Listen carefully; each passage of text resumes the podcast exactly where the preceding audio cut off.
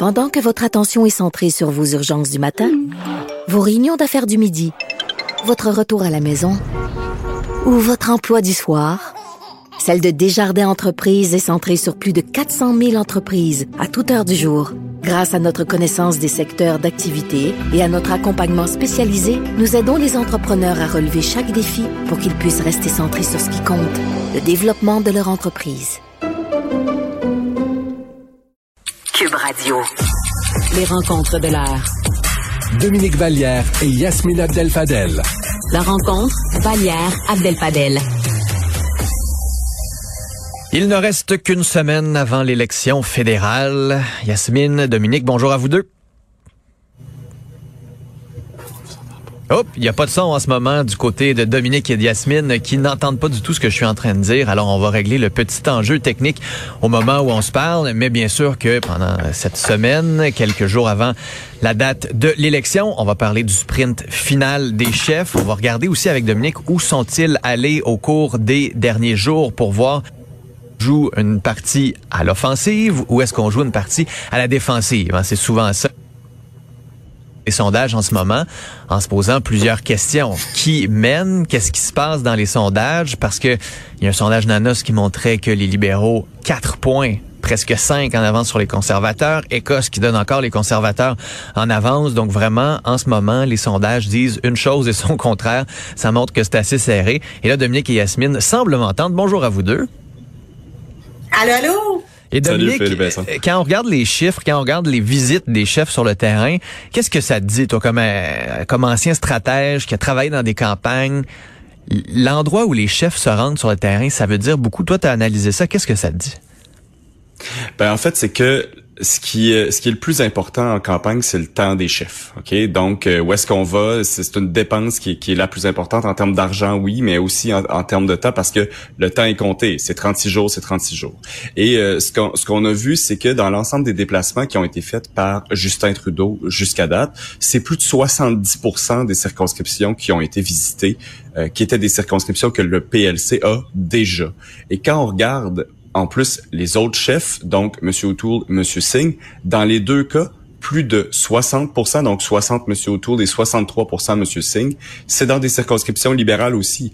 Alors, ce que ça me dit, comme quelqu'un qui a déjà été dans un war room et qui a eu à prendre ces décisions-là de où est-ce qu'on envoie le chef cette semaine, c'est que autant dans les chefs des libéraux, on se dit, hum, faut jouer de défense, et autant dans les chefs du PL, euh, du euh, Parti euh, conservateur et du NPD, on se dit, faut jouer l'attaque. Maintenant, ça se peut qu'ils se trompent. Peut-être qu'au soir de l'élection, on va se dire ah c'était absolument pas le bon endroit où on a envoyé le chef. Mais moi, ce que ça me dit, c'est que dans les sondages internes, parce qu'il y a personne qui lit plus et qui décortique plus de sondages en ce moment que les gens qui sont à l'intérieur de l'autobus ou qui sont dans les dans les organisations, eux, ils semblent se dire que ça se passe sur le terrain des libéraux. Mais Dominique, euh, euh, écoute, c'est normal, les libéraux ont plus de sièges. Donc, euh, je veux bien, mais mathématiquement, logiquement, ils vont aller sur plus de sièges où ils sont. Euh, puis moi, j'y crois pas des électeurs qui se disent ah ben il est passé dans ma rue, puis il a fait une petite annonce devant les médias dans quatre rues plus tard ou dans le boulevard à un kilomètre de moi. Donc, je me sens plus reliée à ce chef-là. Personnellement, j'y crois pas. Personnellement, la, la game de choisir dans quel comté on va aller est une game de médias. C'est une game de, de perception. C'est pour dire, on a sillonné tant de comtés, on est allé rencontrer tant de personnes, mais ça n'a rien à voir avec l'électorat, puis l'électorat ne vote pas en fonction, il est venu me voir ou il est pas venu me voir? Non, je suis d'accord avec toi sur l'électorat, mais là où ça change quelque chose, c'est dans l'organisation. Parce que pour des bénévoles qui, eux, font du porte-à-porte, pour des bénévoles qui, eux, font des appels, voir le chef, entendre le chef, toucher le chef, c'est important. Alors, c'est ça que ça que ça donne comme signal. Tu as raison, qui a fait son annonce du jour euh, à Markham, ou qu'il l'ait fait à Grenville, ou qu'il l'ait fait à Gander, à ça change rien. Moi, j'aime beaucoup ce nom-là. Mais mais waouh waouh mais ça, ça change rien. Mais pour les gens qui sont dans les circonscriptions, euh, que, que d'avoir pendant une heure ou deux le chef devant soi, euh, c'est très mobilisateur. Ben, il faut le voir d'une manière régionale et moins d'une manière de circonscription. Si les chefs passent beaucoup de temps en Ontario et Québec, parce que c'est là où la, la game se joue. Euh, si les chefs ne sont pas nécessairement au territoire du Nord-Ouest, c'est probablement parce que c'est pas là que la game se joue. Alors c'est comme ça que moi je, je déchiffre finalement les priorités des différentes organisations, c'est en voyant c'est où les déplacements par région, surtout dans le sprint final. Euh, Yasmine, durant la fin de semaine, euh, tu as un peu lancé un pavé dans la mort en disant la loi 21, la loi sur la laïcité dans, sur ton blog dans le Journal de Montréal, c'est discriminatoire, ça a fait beaucoup jaser, puis on s'était donné rendez-vous euh, ce matin pour pouvoir en débattre entre vous deux. je te laisse commencer. La loi 21, tu es revenu notamment sur la question de la modératrice, sur cet aspect-là qu'elle dit que c'est discriminatoire. On t'écoute. Ben, écoute, je te disais que c'est un pavé dans la mort. Je pensais pas avoir lancé un aussi gros scoop. Il me semblait que tout le monde le savait que cette loi-là était discriminatoire puis que j'ai rien appris de nouveau. Pour moi, c'était un simple rappel. Est-ce que euh, je parlais ou je voulais parler finalement du temps de la modératrice? Non, mais maintenant que j'ai l'opportunité d'en parler, euh, non, le temps de la modératrice n'avait pas lieu d'être. Mais là n'est pas le sujet, et là ce n'est pas le propos, c'est sur le caractère discriminatoire. Et je ne voudrais pas qu'on utilise le ton utilisé par une seule personne pour nous empêcher de dire euh, que la loi est discriminatoire. Parce que c'est pas une personne qui le dit, c'est pas deux personnes qui le disent, c'est le, le jugement du, euh, du juge Blanchard qui dit qu'elle est discriminatoire, puis que si on utilise la clause, euh, la clause dérogatoire, c'est pour se finalement se protéger de ces contestations judiciaires qui peuvent aller dire que la loi est discriminatoire. Donc le jugement le dit, on peut rien y faire parce qu'il y a une clause dérogatoire. Le gouvernement le savait, pour ça qu'il a utilisé la clause dérogatoire. Je pensais pas lancer un scoop, honnêtement, mais tant mieux. Dominique. Ben, ce que le jugement dit, c'est que l'intention n'est pas discriminatoire, mais peut-être que le résultat va l'être parce que ça va être une catégorie de gens, dans ce cas-ci les femmes musulmanes, qui seraient touchées de manière disproportionnée parce qu'elles portent un signe religieux alors que c'est moins porté ailleurs. Euh, ce qui, ce qui, ce qui se tient mais euh, ce qui va se débattre en cours, c'est à l'extérieur du politique. Moi, dans le politique, ce que je trouve particulier, c'est que euh, les premières femmes qui ont été impactées par la quête de la laïcité du Québec, euh, c'est les religieuses. Quand le Québec, dans les années 60, s'est dit on va laïciser notre système d'éducation, on va se doter d'un vrai système d'éducation, on va tasser la religion de là et l'État va faire sa job. Quand on s'est dit la même chose pour le système de santé, euh, on a commencé par les catholiques, les protestants, les, commissions scolaires, ça s'appelait pas nécessairement comme ça à l'époque. En fait, ça s'appelait comme ça, mais mais il y en avait plus de mille. Elles étaient en fonction de ton appartenance religieuse. C'est là que le Québec a commencé à sortir la religion de la sphère publique. Et aujourd'hui, par la force des choses, les vagues migratoires sont ce qu'elles sont. Elles vont continuer euh, euh, d'arriver. On va continuer, je l'espère, à accueillir des dizaines de milliers de personnes par année. Mais ce que, ce que l'État québécois, là où on est rendu, c'est de se dire que pour protéger les croyances de ceux qui arriveront dans 20-25 ans, la meilleure chose à faire, pour protéger leurs droits de, de, pratique et autres, c'est que l'État n'en ait pas de religion. Et donc, ça Mais l'État n'en a pas de religion. L'État n'a pas à choisir entre la religion ou la non-religion. L'État doit être neutre en fonction des croyances de tout le monde. Puis moi, ce qui me gosse souvent, c'est quand on parle de droit, finalement, à la croyance, le droit de, de pratiquer sa religion ou sa non-religion, c'est important de le rappeler on parle toujours des, des, communautés immigrantes puis des nouveaux arrivants, ceux qui sont maintenant et ceux qui sont euh, qui vont venir dans les prochaines années. Mais ça c'est pas un droit qui est juste qui est plus important pour les immigrants ou pour les nouveaux arrivants. Et dois-je le rappeler, à un certain moment, on finit par être nouvel arrivant, on finit par être immigrant, puis on est des Québécois à part entière qui méritons d'avoir finalement euh, un avis sur les questions législatives, sur les, les questions qui sont avancées sur, dans l'espace public et d'avoir des positions. Donc, ce n'est pas une question de nous contre eux, les nouveaux arrivants versus les Québécois de souche. C'est une question de droits fondamentaux. Puis les droits fondamentaux, ça se divise pas entre euh, à partir de finalement l'origine ethnique de ton père, ta mère ou ta grand-mère. Là? Non, je suis d'accord, mais je pense qu'il faut regardons ce qui s'est passé. Là. Philippe Vincent, permet-moi un détour de deux minutes par la France des années 70. Okay? euh, en France, dans les années 70, il y a un président, Valéry Giscard d'Estaing, croyant, qui va à la messe à tous les dimanches, qui fait quoi? Qui libéralise le divorce et qui permet l'avortement.